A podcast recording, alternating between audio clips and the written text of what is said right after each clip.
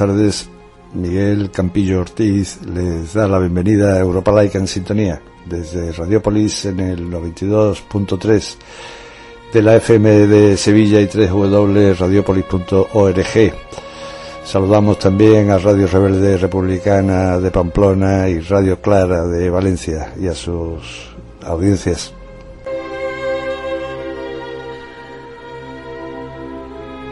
La hora de la laicidad, la hora de toda la ciudadanía.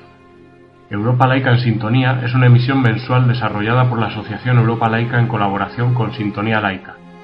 Este programa quiere ser un espacio de reflexión sosegada donde el sentido crítico, el rigor académico y la capacidad de análisis salen a la calle para difundir el ideal de la laicidad a todos los niveles.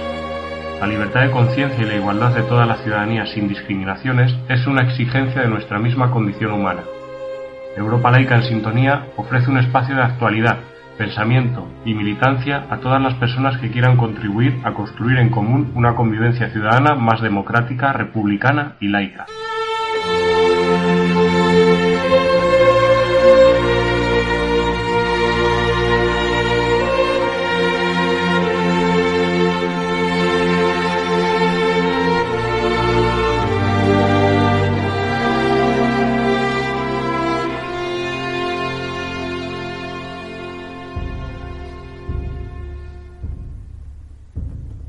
En este mes, Juan Carlos I se ha dado a la fuga ante la perplejidad de medio país y también ante el admerreír de la mayor parte de los medios periodísticos de Europa y del mundo.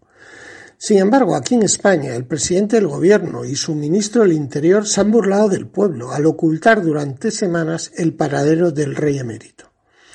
Sabemos que los Borbones siempre han salido corriendo de este país, pero esta huida a los Emiratos Árabes Unidos han batido todos los récords. El fondo de todo este asunto aún no está desvelado, pero lo que es evidente es que la epidemia ha sacado también a la luz los puntos flacos del andamiaje institucional del régimen del 78, ya bastante desvenjizado desde el movimiento de los indignados del 15M. El que fuera presidente de honor de Europa Laica, Gonzalo Puente Ojea, quien conoció al rey de joven, siempre mantuvo la tesis que esta monarquía era la manifestación más evidente que en España no había habido un proceso constituyente y que gran parte de los males del país derivaban de la herencia del fascismo español en la legitimidad de la democracia. Esta herencia no solo se manifestó en la imposición de la forma de Estado monárquica, sino también en definiciones constitucionales que salvaguardaban el núcleo duro del aparato del Estado franquista y las instituciones que lo ampararon, entre ellas la de la Iglesia Católica, ya que la obligación constitucional del Estado y de todas las administraciones de colaborar con la Iglesia Católica, unido a la vigencia del concordato franquista, supuso la pervivencia de los privilegios del catolicismo en la democracia. Es lo que denominó nuestro presidente de honor un criptoconfesionalismo católico constitucional.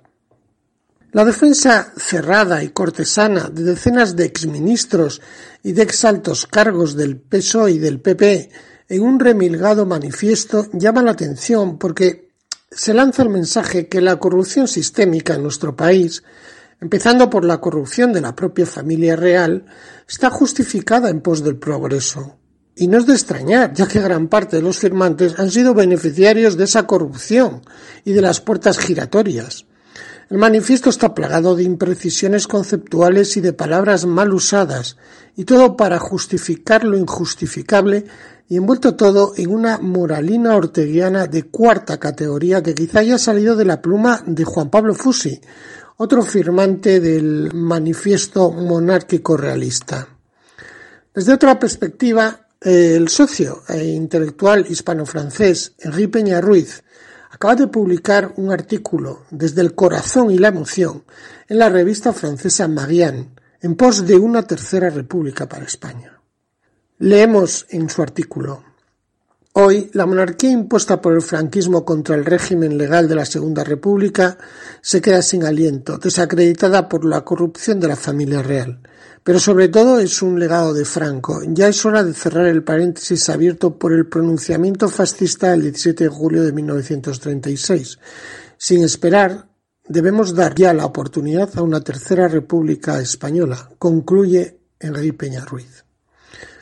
En otro orden de cosas, y yendo más a lo concreto, hay que destacar el informe que ha divulgado el Tribunal de Cuentas sobre la fiscalización de la asignación tributaria de la Iglesia Católica, el cual exime de cualquier responsabilidad a la Iglesia Católica en el manejo del dinero y pone el acento en que la responsabilidad por la falta de fiscalización de esos dineros es del Estado, que no ha dado reglas claras en el uso de esa contribución tributaria.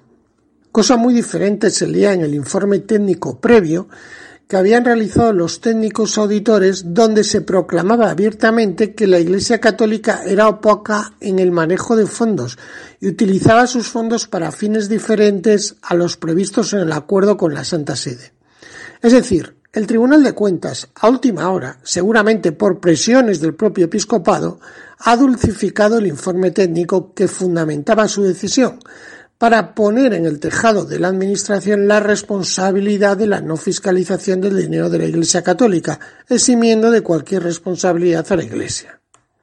En Castilla-La Mancha, nuestra asociación ha denunciado al gobierno de esa comunidad, ya que en un decreto sobre las medidas COVID ha prohibido todas las manifestaciones festivas y culturales que se derivan de las fiestas patronales en la región, excepto las manifestaciones religiosas. Dice nuestra asociación, no se entiende que pueda haber una excepción a eventos y celebraciones religiosas relacionados con las fiestas patronales, incluso contradiciendo el propio decreto.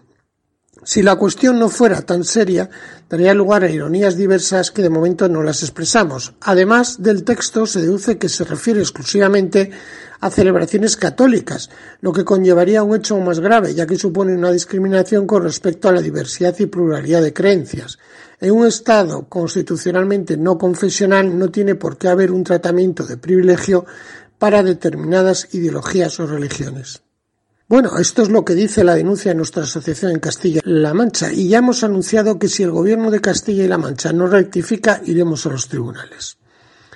Otro golpe que ha recibido el laicismo en el último mes ha sido la sentencia del Tribunal Superior de Justicia de Castilla y León que ante la demanda de la Asociación de Profesores de Religión Católica ha obligado a la Junta de Castilla y León a contratar a los catequistas católicos como profesores con relación indefinida. El asunto viene de largo y tiene que ver con los cambios en la legislación educativa que se han ido dando poco a poco, insertando a estos catequistas como verdaderos profesores, incluso con aquiescencia de los principales sindicatos de la enseñanza. Que darse cuenta que hasta bien entrado los años 90 los catequistas católicos eran pagados directamente por la Iglesia y ahora son asalariados directos de las administraciones regionales. El Real Decreto 696 del 2007 del 1 de junio, por el que se regulaba la relación laboral de los profesores de religión, ya equiparaba de forma muy precisa a los catequistas de religión como profesores de religión de contratación indefinida. Este Real Decreto fue uno de los muchos regalos que hizo el gobierno del tándem Zapatero María Teresa de la Vega a la Iglesia Católica.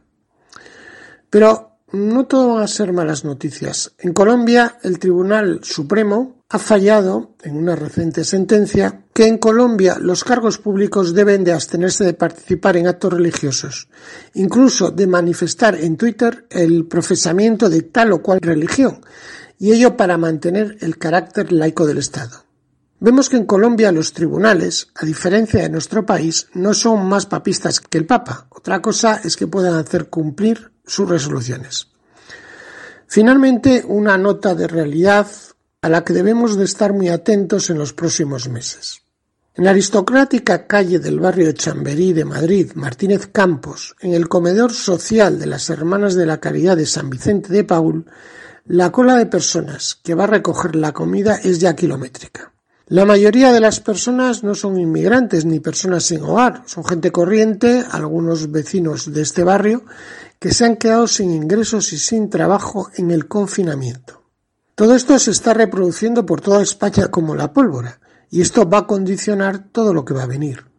El Banco de España ya ha pronosticado que el paro llegará a más del 20% antes de que acabe el año. Y para resolver estos gravísimos problemas no bastará con incrementar las subvenciones a Cáritas, como vienen haciendo varias comunidades autónomas y ayuntamientos, ni las subvenciones que el Ayuntamiento de Madrid da a este comedor de las Hermanas de la Caridad de San Vicente de Paúl. Ni siquiera bastará con el ingreso de pobres decretado recientemente por el Gobierno. Se requiere más que nunca una política de fraternidad de gran calado que abarque todas y cada una de las iniciativas del Gobierno. Ha comenzado su comentario Antonio con la huida del anterior jefe del Estado, Juan Carlos I. ¿Y a dónde se fue? ¿A una república bananera similar a esta república coronada que algunos dicen que es España? No. Se fue a Emiratos Árabes Unidos, donde los derechos humanos brillan por su ausencia. Hay dos ex vicepresidentes de gobierno entre los firmantes del manifiesto de apoyo al rey sin mérito, Alfonso Guerra, que la Dalí de los descamisados, y Martín Villa, que por fin parece que declarará el 3 de septiembre ante la justicia argentina, que no española, en la investigación sobre los crímenes del franquismo.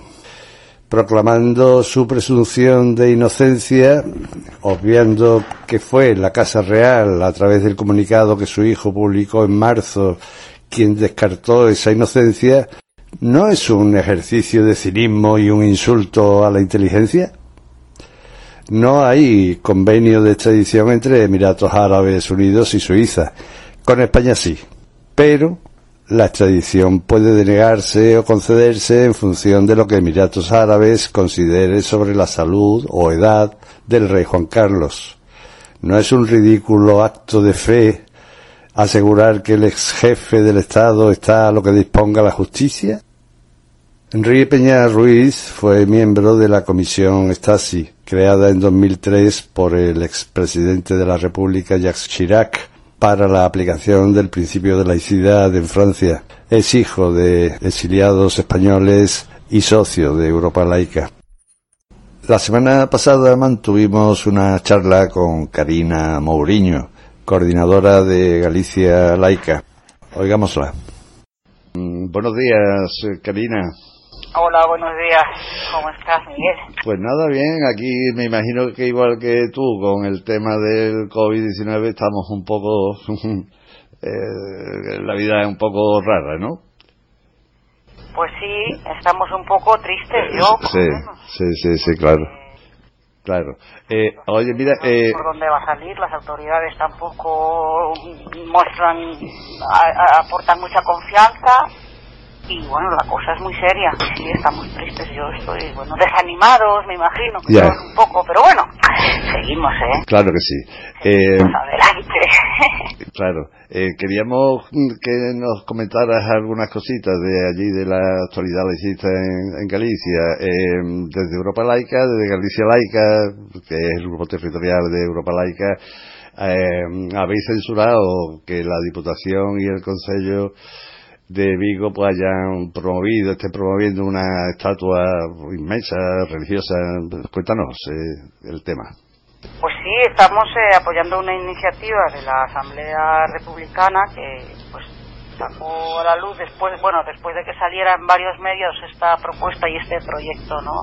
Mm. Eh, la cosa se trata de que, bueno, en una ermita, una pequeña iglesia que hay en un sitio muy emblemático de Vigo y de la ría de Vigo, no solo de, de Vigo, sino de la ría de Vigo, que es a donde miran pues concellos del otro lado de la ría. Entonces, eh, se tiene pensado o está proyectado hacer una actuación que consiste en colocar una estatua de 6 metros de alto y 7 toneladas de peso encima de una ermita, no sé, muy visible. Del Sagrado Corazón de Jesús, creo que es, ¿no? Del Sagrado Corazón, exactamente, no una estatua cualquiera, de contenido claramente católico.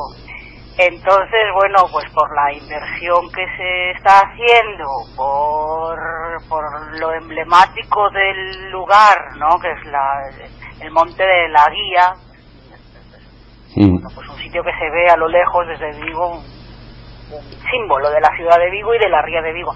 Entonces, por estos motivos, pues creemos que es un exceso.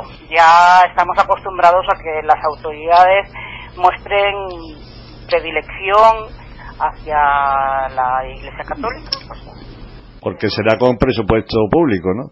En este caso es, un exceso. Entonces, la Asamblea Republicana presenta al Consejo de Vigo varias preguntas interesantes y, de quién es propiedad la ermita, si es propiedad de la Iglesia, pues eh, cómo se explica que el Consejo y la Diputación hagan esa, esa inversión pública. Eh, si este presupuesto pues está aprobado en los presupuestos generales, que dice el Servicio de Patrimonio sobre la oportunidad o no de pues de hacer esta modificación a, pues, al edificio mm. y algún estudio sobre el impacto ambiental. De momento no hay ninguna contestación, mm. pero bueno, básicamente creemos que es un muestra de, de, inclinación de las autoridades hacia la Iglesia Católica con una inversión tan tan grande. Sí, sí, sí. En fin, ya estaremos atentos a, ver cómo acaba la cosa.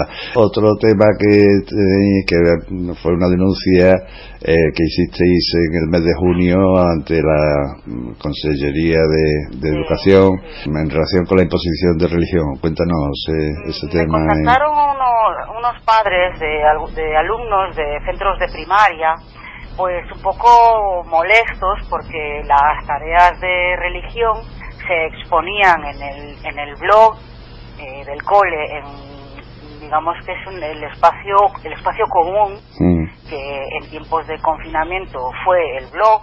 Mm. El blog pues pasó a ser como los pasillos, ¿no? De, un centro.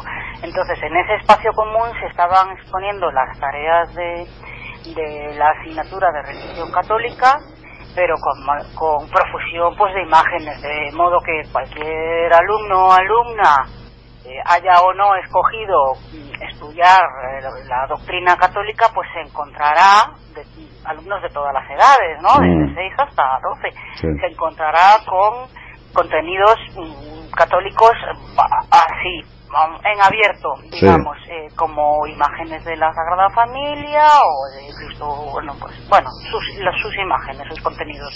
Esto no tenemos por qué tolerarlo, ya bastante tenemos con aceptar que pues que la Iglesia Católica ponga catequistas en los coles para algunos alumnos, mm. pero los que no, los que han pedido no estudiar la religión católica no tienen por qué ver el espacio común y claro. con estos contenidos. Es lo mismo que cuando en Navidad se hacen los belenes y, mm. las, expresiones también religiosas en, los espacios comunes. Se puso una queja a inspección y a consellería y tampoco hubo respuesta. Vaya. Qué bien. Pero nada, ahí vamos.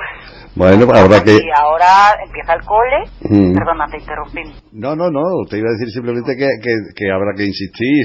Si, si no responden, pues habrá que insistir hasta que... Insistir, hay que insistir. Y en la medida que haya eh, ciudadanía mm, que esté dispuesta pues a expresar una queja, Europa laica, y por supuesto Europa laica eh, en Galicia soy la coordinadora, desde luego que estoy en toda la disposición de ayudarles y, canalizar, digamos, pues las quejas. Como por ejemplo, pues nada, que empieza ahora en septiembre otra vez el cole, bueno, ya veremos si empieza o no y cómo. Y resulta que, pues, eh, las AMPAs de Pontareas, es un concello, bueno, cercano, un, concello de la provincia de Pontevedra, eh, me comunican también su queja de que resulta que alumnos de bachillerato y alumnas para estudiar ciertas asignaturas como robótica o tecnología de la información o igualdad de, bueno, asignaturas muy muy atractivas, ¿no? Sí, claro. Pues se ven obligados a cursar religión porque el centro les está ofreciendo el pack, digamos. Que, ah, pues, o sea que o sea que no se, es que no son individualizadas las asignaturas, sino que si quiere, ah, mira que listos, ¿no? Sí, sí, sí, muy inteligentes, es que, claro, ellos, claro. No, no si quiere, ¿no?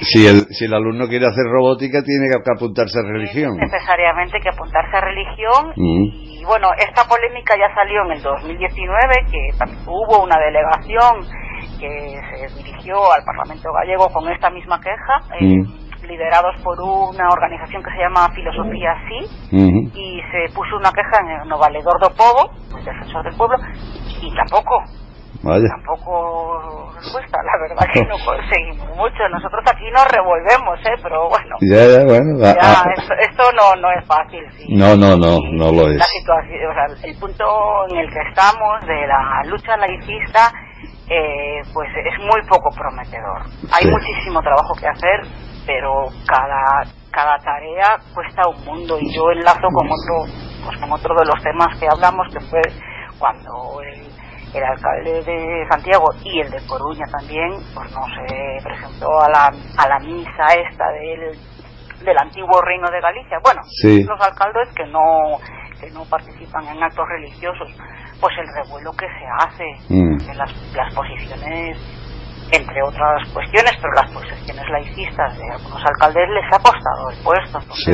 Bueno, pues ese es el punto en el que estamos. La, la, lucha está muy verde, queda mucho y, y necesitamos que la ciudadanía esté informada y, bueno, pues que esté un poco activa también en esto. Pues claro que sí, tendremos que seguir empujando. Eh, parece, Karina, que el arzobispo de Santiago está en sintonía con el cardenal Cañizares, ¿no? por las declaraciones últimas que ha hecho. Cañizares ha dicho, como sabes, que hay que confiar en Dios porque la ciencia no es suficiente ante el coronavirus. Sí. Y el de Santiago unas declaraciones también en ese corte, ahora mismo Sí, sí, por eso te digo que mm, me parece que están los dos en sintonía.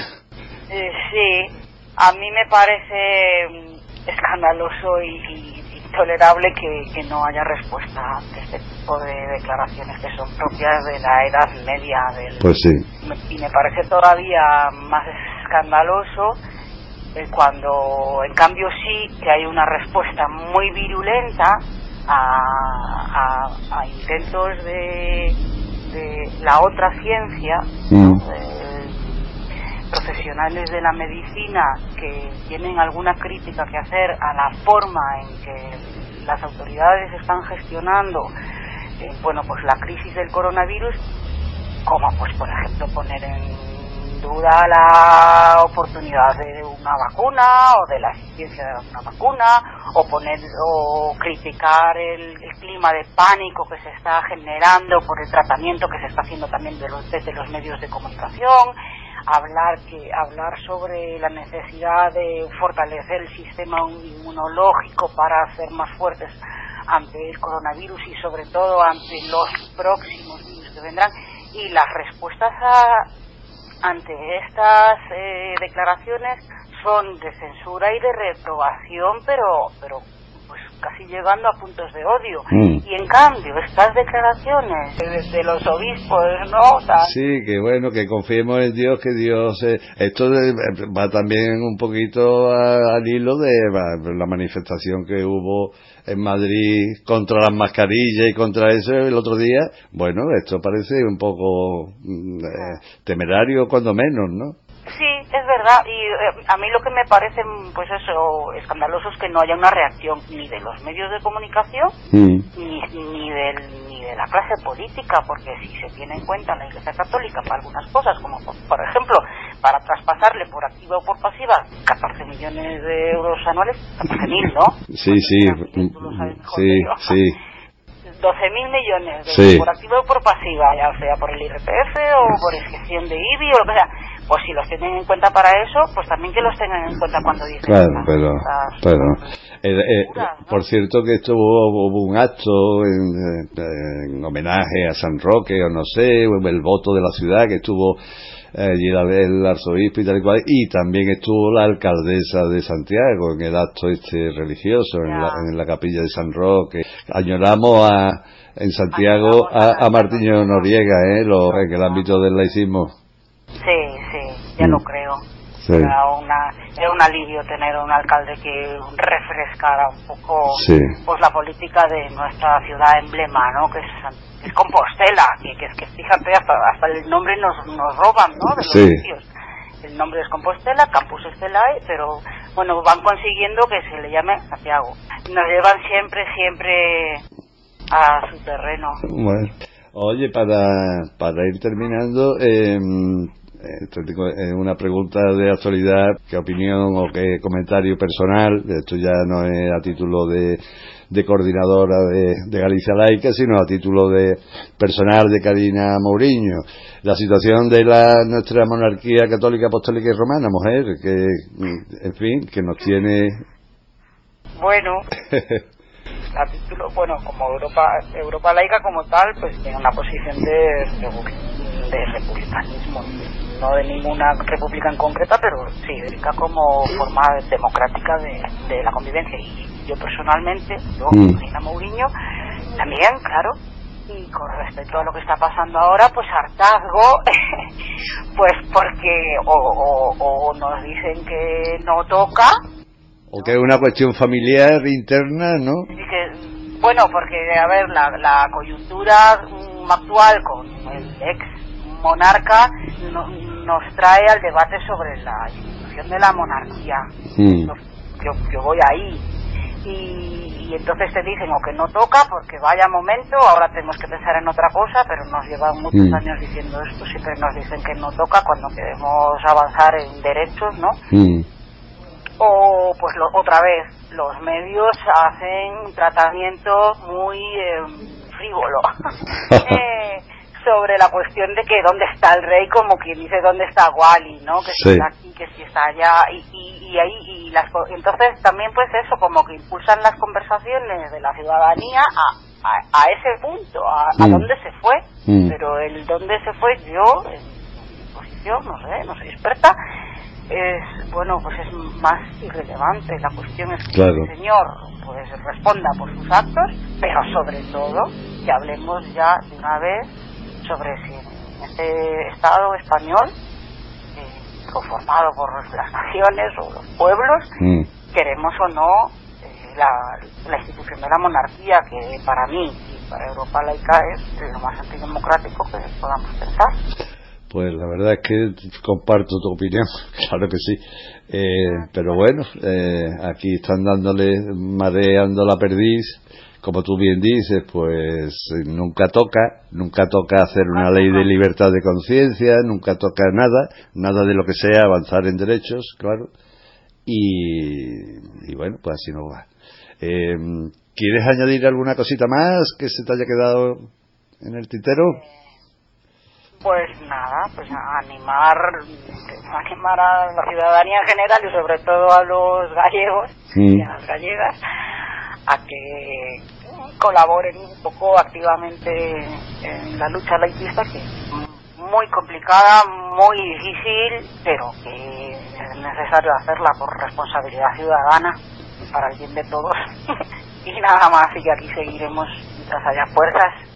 Pues sí, la verdad es que hay mucho trabajo por hacer, mucho ánimo, Karina, eh, lejos, eh, el desaliento lejos y, sigamos para adelante. Karina Mourinho, coordinadora de Galicia Laica, eh, ha, sido un placer. Bueno, Miguel, encantada y cuando queráis. Hasta, hasta la próxima. Un abrazo.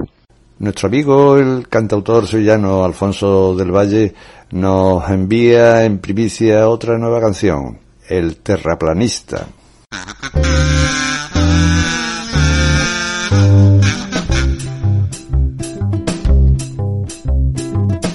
terraplanista está muy seguro de que se caerían los de debajo, de que por eso en el borde hay un muro de hielo en el que no crece un hierbajo. Ole la madre, ole la madre, ole la madre que lo trajo.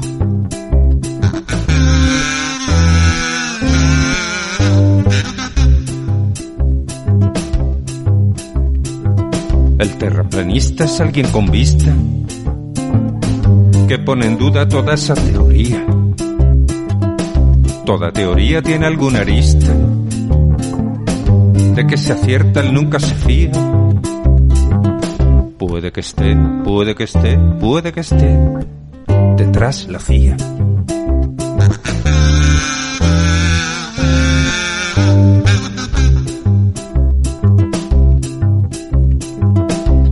planista mira el espacio y ve en él formas esferoidales que se menean deprisa o despacio, pero no es el que no está en sus cabales.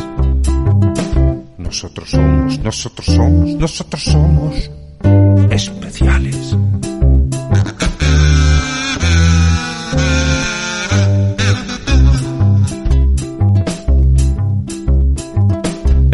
terraplanista nunca conspira. Él se defiende de conspiraciones, de esas que dicen que la Tierra gira. Complot general de administraciones. Anda y toca, anda y toca, anda y toca. Los cojones.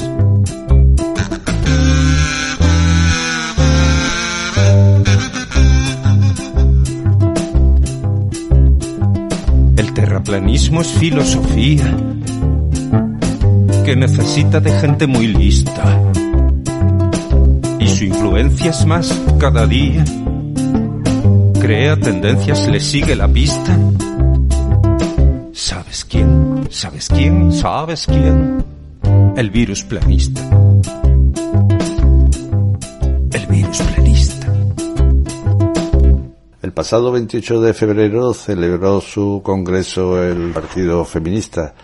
Europa Laica fue invitada y en su representación asistió nuestro presidente Antonio Gómez Mogollán. Allí recogió este testimonio al vuelo que la actualidad nacional nos ha impedido emitir antes. Buenas tardes, estamos dentro del espacio del tercer congreso del Partido Feminista con una invitada internacional que es Ingrid Peñuela. Ella es una mujer muy joven que forma parte de un grupo social de Venezuela que se llama Género con Clase y además ella ha tenido algunos puestos también en el gobierno mm, bolivariano. En primer lugar, estamos muy preocupados con la situación que hay en Venezuela. Como sabes, hay mucho inmigrante, digamos, venezolano en España, hay una comunidad de venezolanos muy grande y, digamos, las informaciones son muy diversas. Eh, desde, digamos, hay una posición, digamos, eh, bueno, de que en definitiva hay una agresión imperial, eh, digamos, es una de las tesis, y otra que es la mantenida por la gran parte de la comunidad venezolana que hay en España, que en realidad pues se debe a unos problemas de mala gestión del gobierno, en fin. ¿Cómo es el momento actual social en, Venezuela? Social, quiero, y, y digo mucho la palabra social. Bueno, es una situación compleja y con esto no quiero decir que sea imposible de entender. Obviamente el origen, y bueno, digo obviamente porque es la consecuencia inmediata, este, y porque además es un hecho, el origen de toda esta situación tiene que ver con un bloqueo económico y político que ha generado la administración Obama en 2015, cuando el 9 de marzo emite una orden ejecutiva que considera a Venezuela una amenaza, dice explícitamente, inusual y extraordinaria contra los intereses de Estados Unidos. Y a partir de esta orden ejecutiva, bueno, se han generado una serie de políticas y de sanciones contra Venezuela, contra la autonomía del pueblo venezolano que ha desencadenado toda una problemática social que está afectando a nuestra población. Eh, desde lo sanitario hasta la alimentación, como ustedes saben, todo esto ha sido afectado. ¿Que ha habido fallas gubernamentales o de gestión? Sí, y el gobierno ha sido el primero en reconocerlas.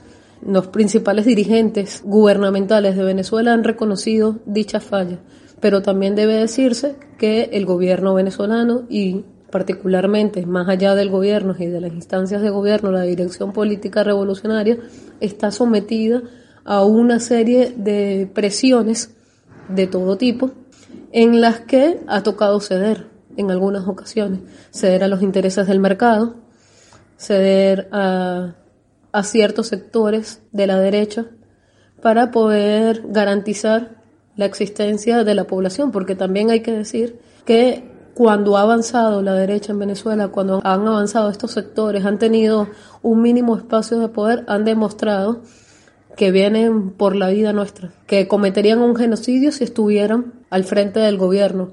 Y no estoy exagerando, en 2017, sin estar en ninguna instancia de poder, nos sometieron a un escenario bélico terrible. Estábamos aterrorizados porque no podíamos ni siquiera salir a las calles porque si no se, se nos calificaba de alguna manera u otra, podían asesinarnos. Hubo más de, de 200 personas asesinadas o alrededor de, de 200 personas asesinadas y otros que murieron como consecuencia de estas acciones violentas que se dieron en las calles venezolanas, que me niego a llamarlas protestas porque no eran protestas, eran acciones, esas sí, esas sí, eran, eh, eran acciones terroristas, eran acciones eh, violentas que sin ningún tipo de criterio además agredía a la población calificándola de una manera u otra. Entonces eh, se está definiendo en Venezuela lo que, lo que no es poco, sino es la seguridad, la integridad a la vida de los venezolanos y las venezolanas. Y ante eso, obviamente, a veces hay que eh, ceder ante algunos sectores. Entonces es un tema complejo, pero tiene su origen en esta política norteamericana de bloqueo y sanción a Venezuela. Este programa es un programa que se llama Sintonía Laica y tratamos temas que tienen que ver con eh, bueno, los problemas de las iglesias, las religiones, el laicismo en, Latinoamérica. Eh, todos hemos visto recientemente en el golpe que se ha dado en Bolivia cómo eh, los nuevos gobernantes han entrado cruz en mano y Biblia, eh, pues bueno, arrasando allí y tomando el gobierno. Hemos visto también cómo en muchos países se utiliza la religión, concretamente los movimientos evangélicos de origen norteamericano, para, mm, digamos, eh, apoyar a opciones muy conservadoras. esto lo hemos visto en Brasil, claramente, también lo hemos visto en Colombia. ¿Puedes explicar cuál era la situación hace, digamos, 10 años del problema ideológico religioso en, Venezuela o si no existía y la posición de las principales iglesias evangélicas o católicas ante el momento que vive Venezuela. Bueno, antes del triunfo de la revolución, Venezuela era un país absolutamente católico. Es decir, el catolicismo era dado por hecho en toda la población venezolana eh, desde nuestra formación en la escuela hasta las decisiones políticas, ¿no? La iglesia tenía un peso importante en las decisiones políticas que se tomaban en Venezuela. A partir de la llegada de la Revolución Bolivariana se crea la Constitución de 1999 y se declara Venezuela un Estado laico. Esto ha generado, obviamente, que la posición de la Iglesia no solo haya sido contraria a la, a la revolución, sino que además haya sido conspiradora contra la revolución, colocándose al servicio de los intereses golpistas.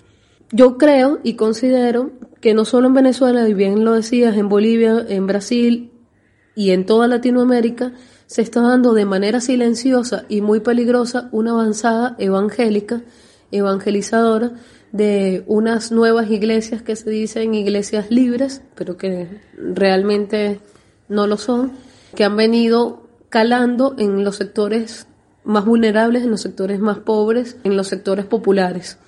Venezuela no ha sido la excepción, afortunadamente. Ante esa avanzada, yo creo que ha habido estrategias políticas de la revolución oportunas para neutralizarlos de alguna manera o mantenerlos en el, este, mantenerlos bajo control pero actualmente existe un movimiento evangélico en Venezuela muy influyente, sobre todo influyente en lo ideológico, influyente en los valores que se le, se le está dando a la población y que no nos permite avanzar en algunos aspectos. Yo estoy aquí por el Congreso del Partido Feminista de España y debo decir que hay algunas políticas en Venezuela en las que no podemos avanzar gracias a que este movimiento evangélico ha calado en los valores de, buena parte de la población que no acepta que nosotras obtengamos ciertos derechos. Hablando del gobierno actual en Venezuela, eh, del Congreso en Venezuela, de su gobierno, ¿me puedes decir, eh, porque yo he visto imágenes de su gobierno y veo pocas mujeres en el gobierno, ¿me puedes decir cómo está el tema? Ha habido un retroceso para finales del, del gobierno del comandante Chávez, de los cinco poderes públicos que hay en Venezuela, cuatro estaban liderados por mujeres.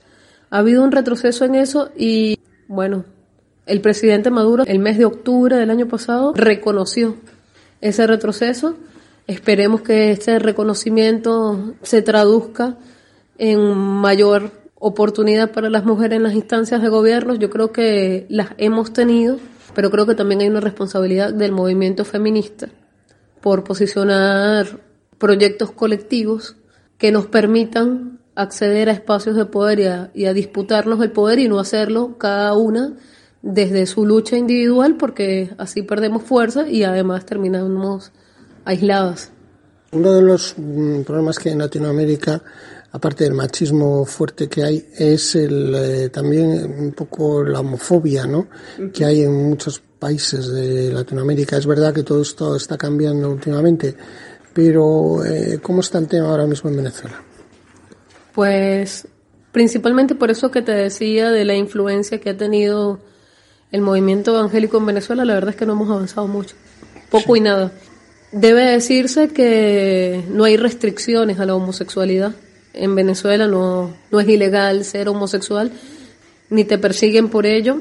Ha habido de manera local ciertos avances, ciertos gobiernos locales que han generado políticas para la protección de la diversidad sexual, pero esto obviamente es insuficiente. Desde el Estado centralizado no ha habido un avance en la conquista de derechos para la población homosexual. Sin embargo, en las políticas de gobierno sí está, yo soy lesbiana, sí estamos incluidos en las políticas de gobierno. Por ejemplo, una política importante que tiene el gobierno venezolano es la asignación de viviendas a las familias vulnerables y se reconoce a la familia homosexual en esta asignación de vivienda. Y así, un montón de políticas eh, no discriminan. Tenemos garantías de derechos de hecho, pero no, pero no en la ley. Para finalizar, y por supuesto deseando lo mejor para la lucha de las mujeres en Venezuela y, para el propio país, ¿cómo ves ahora mismo la salida a corto plazo, digamos, política que pueda mejorar la vida de la gente en Venezuela?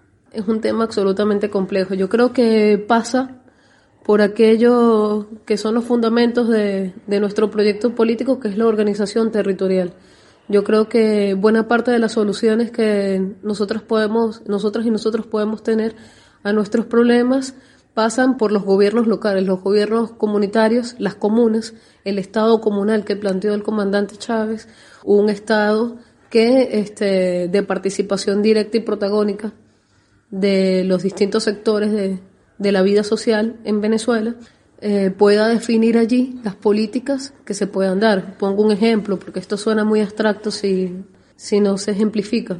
En el tema de las mujeres, y que ha sido una de las cosas en las que hemos venido insistiendo, si desde eh, la comuna se organiza la socialización del trabajo doméstico, que quiere decir que el asunto de la alimentación no pasa a ser un asunto de cada familia de forma individual, sino que pasan a, a ser un asunto comunitario, pues ya nos vamos solucionando buena parte del problema del acceso a los alimentos, pero también liberamos a las mujeres de la carga de la esclavitud doméstica y de unas horas de trabajo. Si se hace lo mismo con lavanderías comunitarias, pues permite también eh, solucionar buenas partes de los, de los problemas que tenemos por, por ello.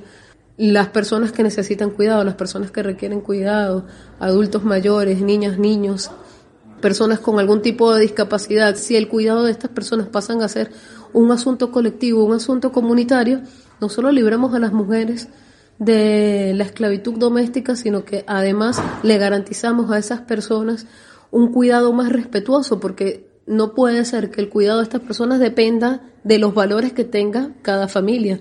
Si yo en mi familia creo que un adulto o una adulta mayor es menos, que, que es un ser humano que no vale y lo trato mal, este, pues eso es absolutamente válido según según la forma de organización social que tenemos en Venezuela eh, en la actualidad. En cambio, si es un asunto social, es un asunto comunitario, pues esto no sería permitido y además esas personas no estarían sometidas a, a tal situación. Entonces yo creo que muchas de nuestras soluciones pasan por la organización comunitaria y por la construcción del Estado comunal. Lo dicho, le deseamos lo mejor. Esperemos que el futuro de Venezuela no se decida en una mesa de negociación de las grandes potencias y sea el pueblo venezolano que verdaderamente decida su futuro. Muchas gracias. Gracias. Ahora, el renglón torcido de Asunción Villaverde. Siempre hay cosas y asuntos que se dejan para más adelante.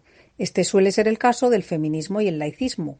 Ahora no es el momento, ahora no toca, suelen ser las frases más recurrentes y así de este modo se van posponiendo las reivindicaciones de ambos colectivos una y otra vez a lo largo del tiempo.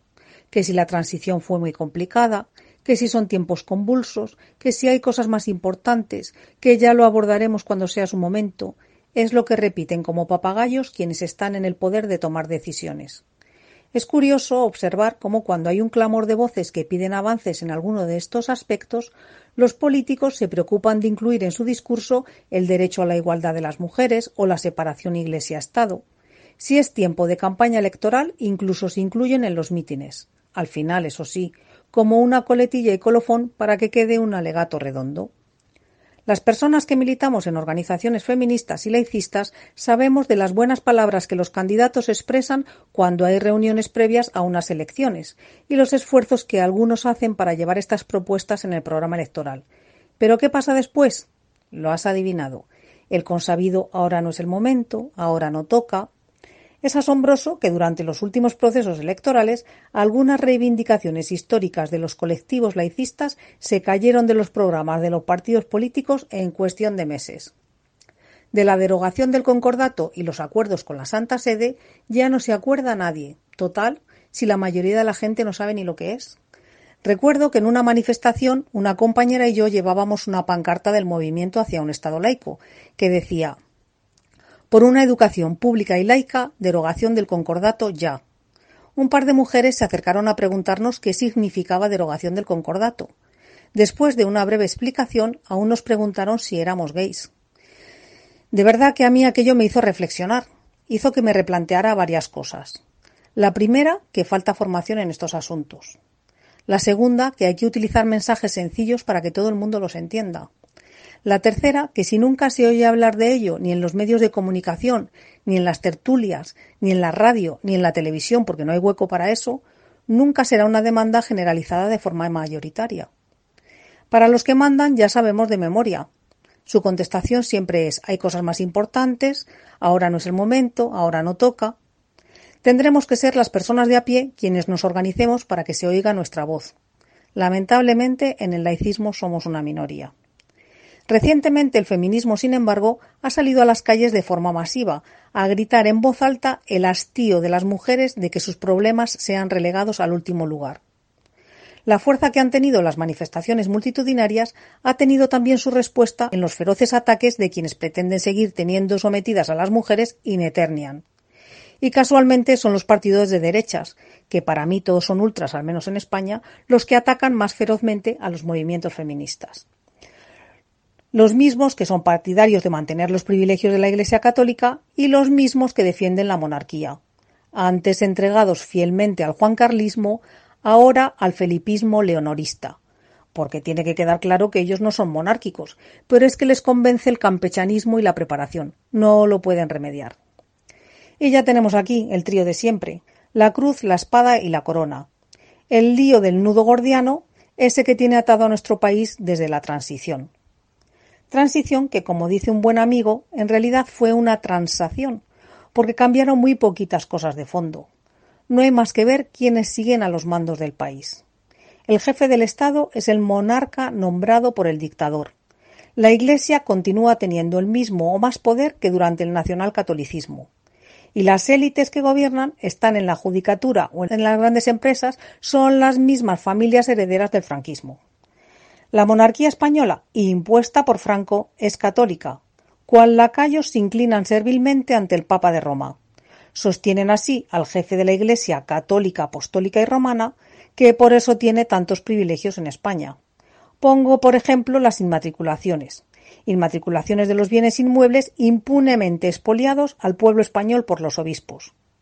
Estos, amparados por las leyes franquistas y por Aznar, han podido apropiarse de todo nuestro rico patrimonio histórico, artístico y cultural, además de plazas públicas, jardines, bosques, viñedos, etcétera, etcétera, sin que nadie moviera un dedo. Es decir, que la Iglesia católica se ha quedado con más de 100.000 bienes inmuebles, convirtiéndose en la mayor inmobiliaria de España, un auténtico escándalo monumental que en última instancia pertenecen al Vaticano, un Estado extranjero que se ubica en Roma, Sí, esa misma ciudad donde no por casualidad nació el rey emérito. El monarca español, impuesto por Franco, es también el jefe supremo de las Fuerzas Armadas, al que juran obediencia a los generales que besan con unción la bandera para defender con lealtad a la corona. La monarquía española, impuesta por Franco, es la misma que sanciona las leyes, incluida esa que nos colaron en la Constitución de la inviolabilidad del rey, entre otras muchas. Es el rey quien, a propuesta de las Cortes, nombra a veinte miembros del Consejo General del Poder Judicial. Para decirlo de forma que se entienda, el organismo encargado de garantizar la independencia de los jueces en el ejercicio de su función judicial frente a todos. Así a primera vista no parece que vayan a ser muy independientes de quien les nombra, pero como es inviolable no le tienen que juzgar. ¡Qué alivio! La monarquía española es, según nos han contado, la que nos representa y nos sirve de ejemplo a los españoles. Ya perdonaréis que aquí es donde me empiece a dar la risa.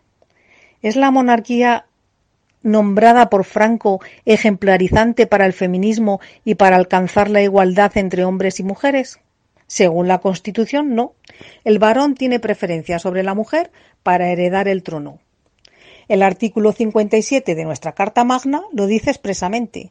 La sucesión en el trono seguirá el orden regular de primogenitura y representación, siendo preferida en el mismo grado el varón a la mujer.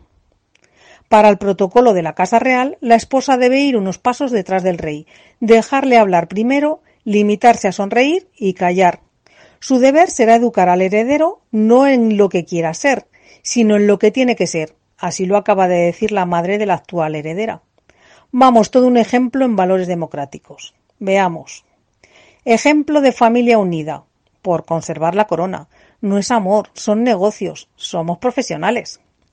Ejemplo de superación y esfuerzo en los estudios. Da igual, lo tengo todo aprobado con buenas notas desde que nací, yo y todos mis descendientes. Ejemplo de abnegación en el trabajo. El que hacen otros por mí, yo solo leo los papeles que me escriben. Ejemplo de buen padre. Y si no da igual, nunca lo van a contar. Ejemplo de cumplir con los mandamientos de la Santa Madre Iglesia. Bueno, algunos, otros no, pero a mí me los perdonan todos. Ejemplo de austeridad. Solo de cara a la galería, porque luego vivo de lujo, con tus impuestos, por cierto. Ejemplo de matrimonio indisoluble, por la pasta, porque en realidad me distraigo con mis amantes, que también las pagas tú, a que te hace gracia. Ejemplo para Hacienda, porque cumple con sus deberes fiscales. Bueno, tampoco. Ejemplo de que todos somos iguales ante la ley y la justicia es igual para todos, menos para mí. Jeje. Vamos, que nos sirve de ejemplo para todo. Es hasta ejemplo de educación. ¿Por qué no te callas?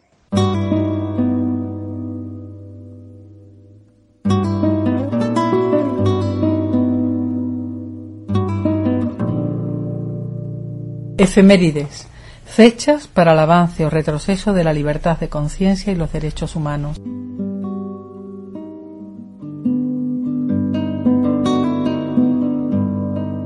Tal día como hoy, un 27 de agosto de 1953, en pleno nacionalcatolicismo, el entonces ministro de Asuntos Exteriores, Alberto Martín Artajo, y el embajador de España en la Santa Sede, Fernando María Castilla y Maíz, ambos destacados miembros de la Asociación Católica Nacional de Propagandistas, firman con el secretario de Estado representante de la Iglesia Católica, Domenico Tardini, el concordato entre el Estado español y la Santa Sede, actualizado, que no derogado, en época preconstitucional, sigue determinando nuestras vidas, seamos católicos o no, a través de los acuerdos sobre enseñanza y asuntos culturales, sobre asuntos jurídicos, sobre asuntos económicos, sobre las Fuerzas Armadas, Dichos acuerdos se plasman en leyes como las de educación, mecenazgo, haciendas locales, libertad religiosa o el Código Penal.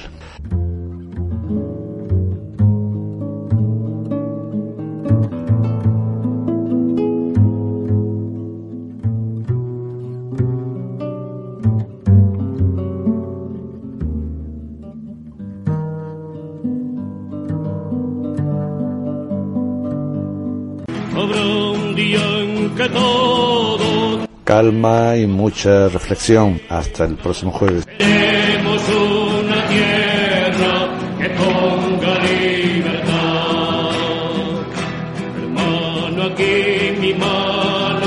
será tuya y tú que esto